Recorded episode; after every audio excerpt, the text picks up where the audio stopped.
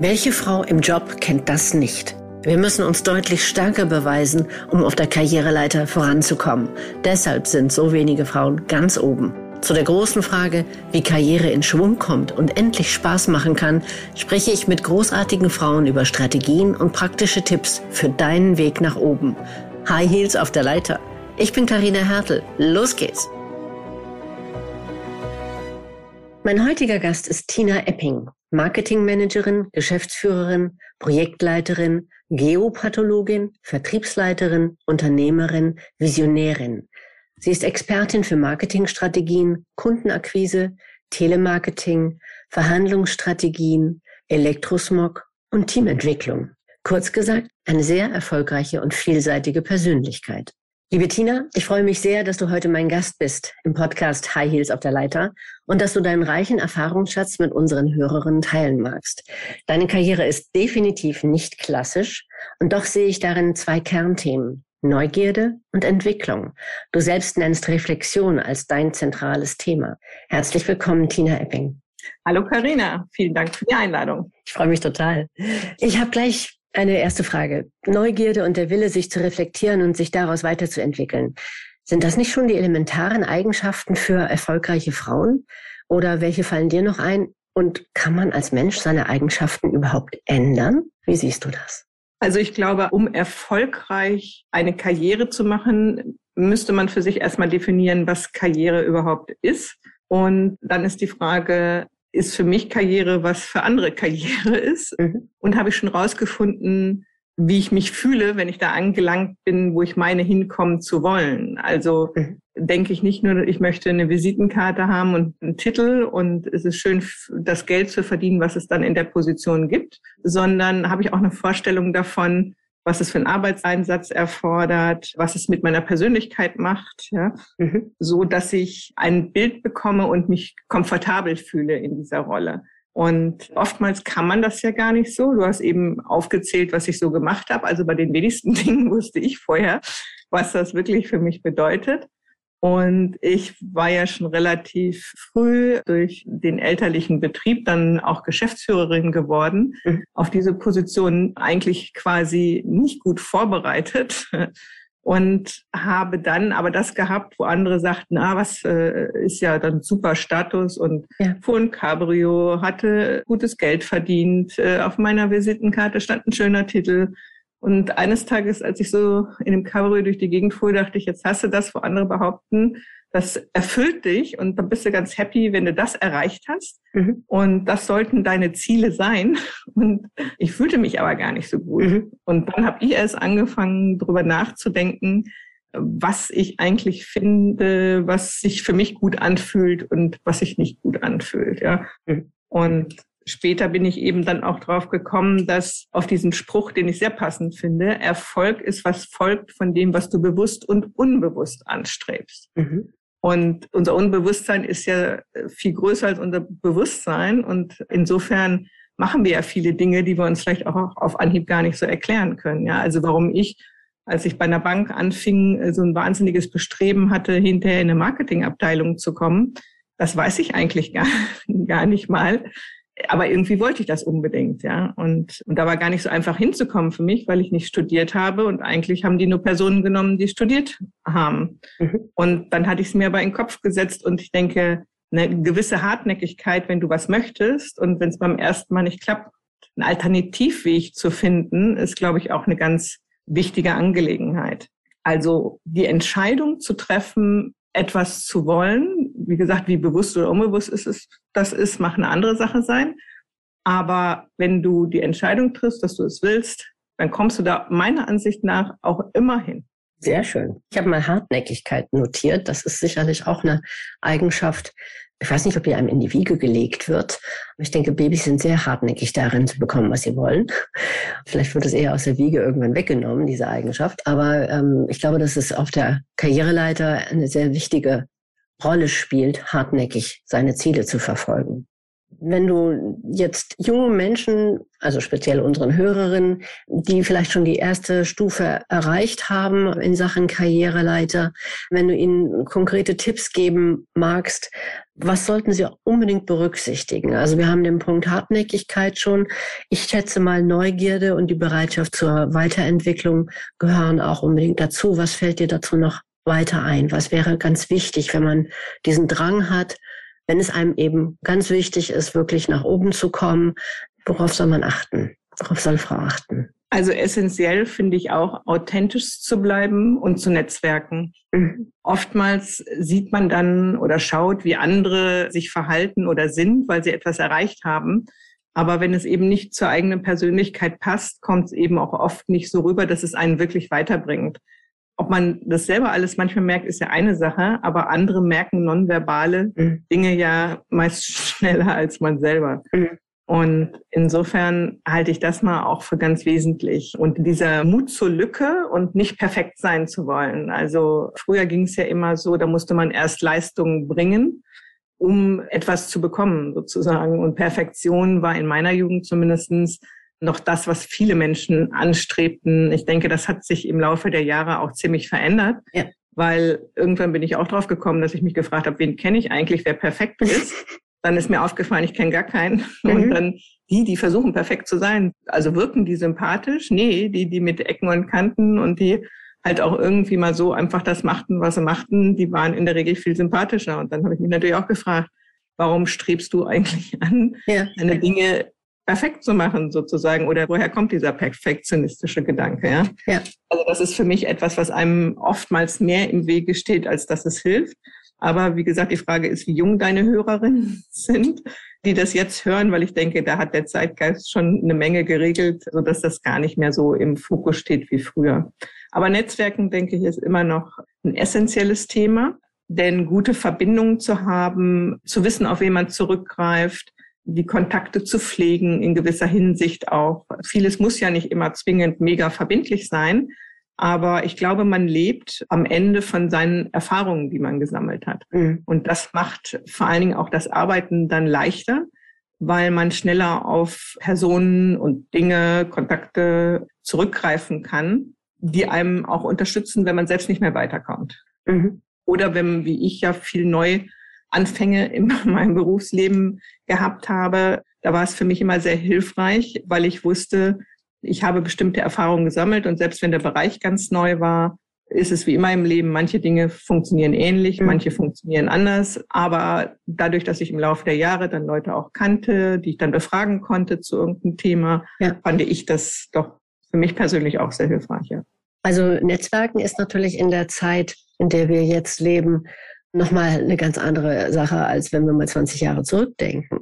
Heute hat jeder ganz viele Leute im Netzwerk und ja, die Frage ist nur, wie belastbar das ist. Also ich glaube, es ist verführerisch zu glauben, nur weil man viele Leute kennt, dass man damit ein gutes Netzwerk hat. Ich denke, all diese Faktoren, die du eben angesprochen hast, dass man mal sich ein Feedback holt, dass man auch mal jemanden zu einer Nische befragt, mit der man selber noch nichts zu tun hatte, man aber weiß, diese Person ist beruflich oder aus welchem, mit welchem Hintergrund auch immer in dieser Nische schon, schon sehr bewandert, dass man also quasi sich hier oder da kleine Abkürzungen ermöglichen kann.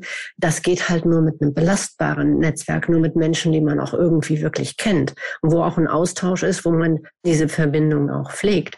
Das ist ja in den Zeiten von Facebook, Xing und äh, noch mehr auch LinkedIn, ist es ja gar nicht so einfach, diese Art von Netzwerken auch zu pflegen. Ja, das ist auf der einen Seite richtig. Auf der anderen Seite finde ich schon, dass auch viele Menschen aufgeschlossen sind, ihre Kontaktdaten ja weiterzugeben und manchmal es auch schon einfach hilfreich ist, einfach nur eine Adresse zu haben und zu wissen, ich kann diese Person kontaktieren. Wie ich das dann mache und wie viel Verbindlichkeit ich reinbringe oder wie ich die Person dann wieder für mich interessiere, ja. das steht für mich auf dem anderen Blatt. Ja, also ich finde auch, dass diese Social Media herzlichen Glückwunsch Aussagen nicht ausreichen, mhm. um ein gutes Netzwerk zu haben. Aber man hat immerhin die Möglichkeit, die Kontaktdaten zügig zur Hand zu haben und das über Jahre, selbst wenn die Leute wieder ganz andere Dinge machen. Und das alleine finde ich schon hilfreich. Das finde ich auch sensationell. Das war das, was mich, als ich Xing kennenlernte, damals hieß es noch OpenBC, da war ich Feuer und Flamme, weil alle meine Kollegen aus jedem Beruf sind inzwischen in irgendwelchen anderen Firmen, ja. Und ich habe allein bei meiner ersten Arbeitgeber war ich nach sieben Jahren Tätigkeit dort schon der total alte Hase, weil die normalen Leute da alle nach zwei Jahren gewechselt haben. Ich habe also mehrere Generationen von Kollegen da erlebt und habe inzwischen so viele über diese LinkedIn und Xing wiedergefunden und das ist einfach eine große Freude. Man hat dann nicht mit allen echten Kontakt, aber allein sie wiederzufinden ist schon toll. Und genau wie du sagst, man kommt dann relativ leicht an diese Menschen wieder heran, wenn man dann mal wirklich eine konkrete Frage oder Aufgabenstellung hat. Und dann kann sich immer noch zeigen, wie belastbar das ist etc. Also es ist besser als vorher, weil man einfach viel mehr Möglichkeiten hat. Aber die Notwendigkeit, ein Netzwerk von Menschen in gewisser Hinsicht auch zu pflegen, die bleibt trotzdem. Also man hat dann das eigene echte Netzwerk plus eben diesen diesen erweiterten Radius durch äh, Social-Media-Netzwerke. Ja, und ich finde, die Frage ist ja auch immer, was verstehe ich darunter? Also ich hatte jetzt gerade auch vor zwei Tagen wieder ein sehr interessantes Erlebnis, wo ich einfach nur in einem Eiscafé einen Platz suchte und mich zu einer jungen Frau setzte.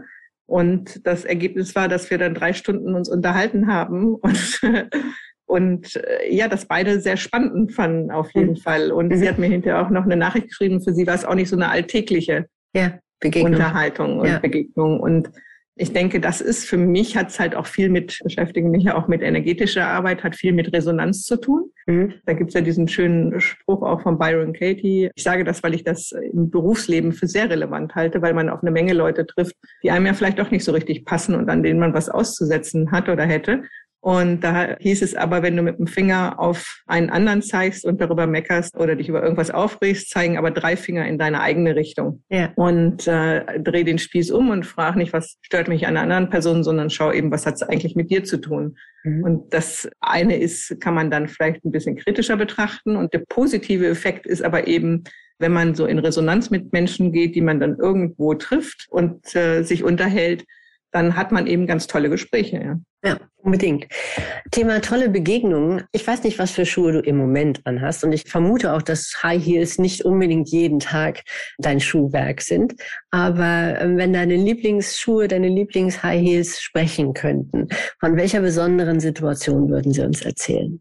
Uh, da muss ich jetzt erstmal überlegen, weil ja, ich habe früher vor dem Zeitalter der Turnschuhe waren höhere Schuhe ja oder Pumps oder High Heels für Frauen ja noch so im täglichen Leben auch angesagter. Mhm. Da habe ich sie schon häufig getragen und äh, wie du aber richtig vermutest, inzwischen trage ich sie eher selten. Und ich muss sagen, was mich begeistert hat, einfach ist diese tolle Zeit, die ich hatte, die ich auch in meinem Leben nicht vergesse, als ich zum Beispiel bei einer Firma war, die so Pop-up-Displays machte, eine amerikanische Firma. Ich kam halt von einem deutschen patriarchisch gelenkten Industrieunternehmen, mhm. wechselte dann eben in eine andere Stadt und fing eben so als Sachbearbeiterin für dieses Unternehmen an war dann im Vertrieb und konnte mich dann eben bis zum General Manager weiter vorarbeiten sozusagen. Ja. Und das innerhalb, ich weiß nicht, ob heute fünf Jahre schnell oder langsam sind. Das hat dann halt fünf Jahre gedauert. Dann mhm. ergab sich eben die Gelegenheit, weil natürlich war die Position auch vorher schon besetzt. Ja, klar. Aber die Erfahrungen, die ich da gesammelt habe, die fand ich einfach so super. Ich meine, das ist schon so lange her. Da war Internet noch nicht mal so verbreitet, mhm. beziehungsweise E-Mail so dass das für mich ja schon mal eine ganz andere Welt war, ja, dass das da alles schon irgendwie äh, funktionierte.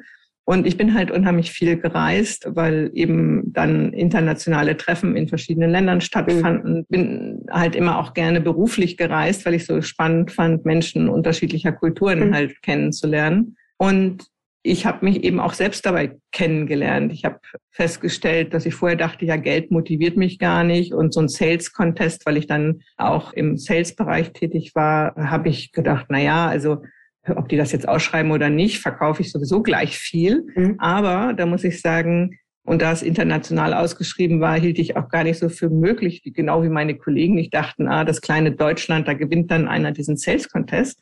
Und natürlich braucht man immer auch ein bisschen Glück.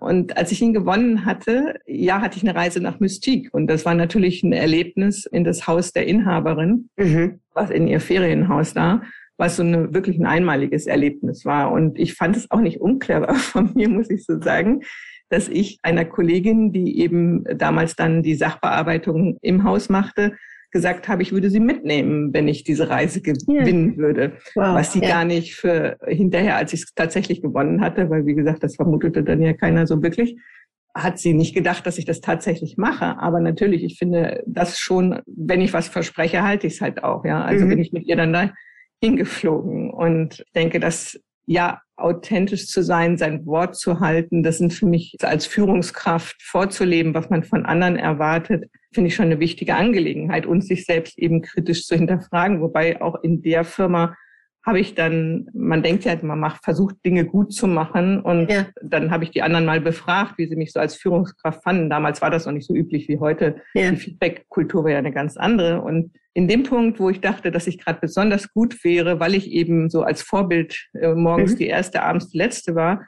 dachte ich, das wissen alle wahnsinnig zu schätzen und finden das ganz toll. Und mhm. am Ende war genau der Punkt, den ich dachte, der am besten ausfällt, der, der am schlechtesten ausfiel, wo ich das schlechteste Feedback kriegte, ja. ja. Weil die anderen einfach sich überfordert fühlten, weil ich mit meinen Maßstäben auch gemessen mhm. habe, ja, mhm. obwohl ich gar nicht meinte, ich dränge es den anderen auf. Aber in gewisser Weise, jeder betrachtet es eben anders. Und wenn man noch nicht so viel Lebenserfahrung hat und nicht sich in andere hineinversetzt, dann ja, merkt man es eben manchmal auch gar nicht, so wie ich halt damals. Ja, aber das schließt eigentlich genau an an das, was du vorhin sagtest, nämlich man soll gar nicht so perfekt sein müssen. Man soll nicht den Anspruch an sich haben, perfekt zu sein, weil das dann eben in jetzt jedem Fall morgens die erste, abends die letzte, dann so aussieht, als hättest du automatisch diese Erwartungshaltung auch an die Mitarbeiter. Insofern kann ich mir das schon vorstellen, dass das wie ein Bumerang dann auch gewirkt hat. Gell?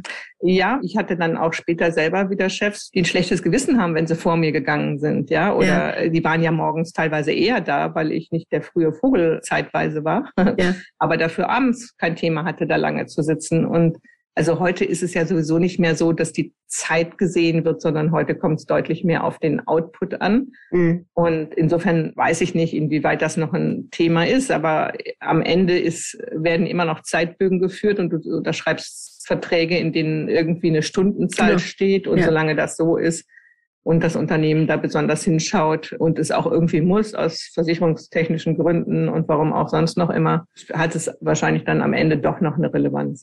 Also es gibt ja in manchen, gerade auch großen Unternehmen, auch schon so eine gewisse Tendenz zur Leistungssteigerung, Körperoptimierung, bis hin zu, wenn ein neuer Chef kommt, der macht Triathlon, plötzlich macht die ganze Managementriege auch Triathlon. Oder der Wettbewerb, wer kann mit am wenigsten Schlaf auskommen. Also das treibt schon teilweise seltsame Blüten und führt mich zu der Frage, dein Lebenslauf, deine Arbeitsweise, das ist ja alles nicht so, dass man sagt, du sitzt in der Hängematte und lässt den Tag an dir vorbeiziehen, sondern du bist schon die Powerfrau, die sehr, sehr viel und auch Dinge simultan oder auf, auf also verschiedene Projekte gleichzeitig handelt. Wie sorgst du für den nötigen Ausgleich? Wie lädst du deine Batterien auf? Naja, das ist natürlich eine gute Frage und bei so vielen Berufsjahren kann ich ja nicht einen Satz sagen, der für alle Jahre gilt, leider. Man lernt dazu, kann ich nur sagen. Ja? ja. Und es ist auf jeden Fall gut, auf sich zu achten und deshalb finde ich eigentlich auch nicht verkehrt, dass ein bisschen mehr geschaut wird, dass das Privatleben nicht zu kurz kommt, mhm. sozusagen. Mhm. Andererseits sage ich mir, da ist auch jeder, früher habe ich immer gedacht, es liegt an den anderen sozusagen. Mhm. Weil wenn ich mal einen Job machen könnte, der so in Anführungsstrichen simpel wäre, dass er nur von neun bis fünf zu schaffen wäre und zu machen mhm. wäre, dann wäre ich auch in der Lage, nur in dieser Zeit zu arbeiten, sozusagen. Ja. Bis ich dann so einen Job tatsächlich hatte, wie das Leben so spielt. Ja.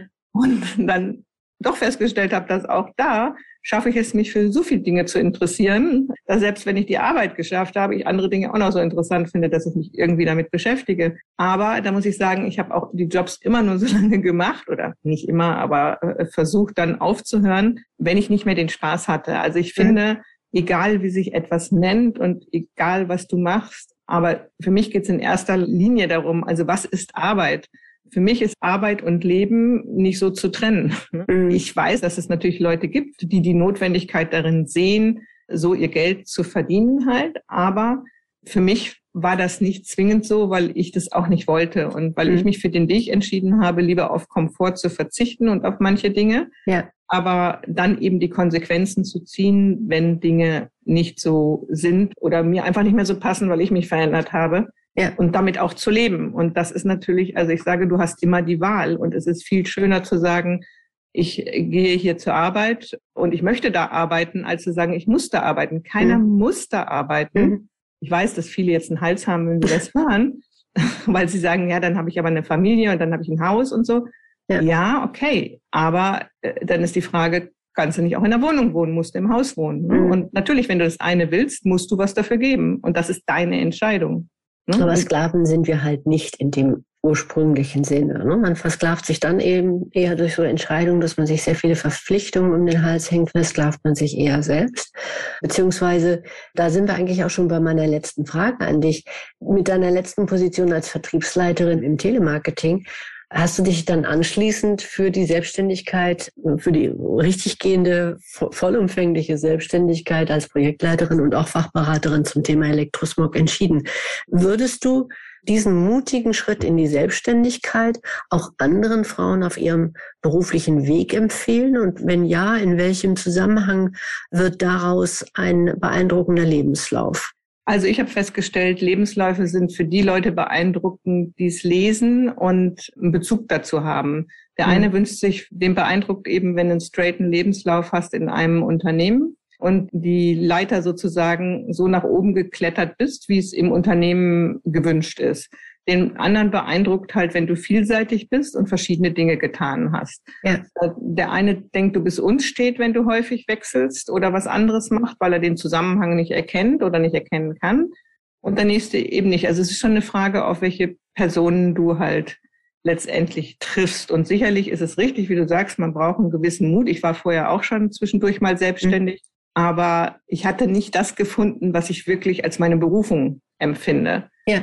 Und äh, mit dem Thema Elektrosmog, was ein schwieriges Thema ist, weil ja viele denken, ich höre nichts, ich sehe nichts und es geht mich auch nichts an, was kümmert mich das? Mhm. Ist mein Spruch ja immer nur zu sagen, naja, den Elektrosmog kümmert es auch nicht, ob es dich interessiert, er ist halt überall. Ja? ja. Nur weil du es noch nicht merkst vielleicht, ja, heißt es ja nicht, dass er nicht da ist oder einfach verschwindet.